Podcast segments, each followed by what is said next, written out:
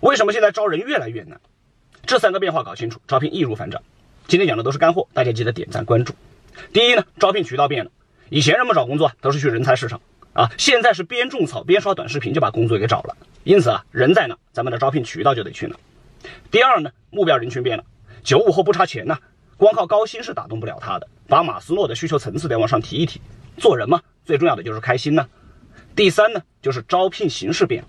啊，以前靠广告和宣传，把岗位需求白纸黑字的打出来，哎，然后发布出去，阅读理解就行。现在靠的是内容和体验，像这个工作环境怎么样啊？同事氛围是否融洽呀？每天的工作内容又是什么呀？那么短视频看房的这个代入感体验，了解一下。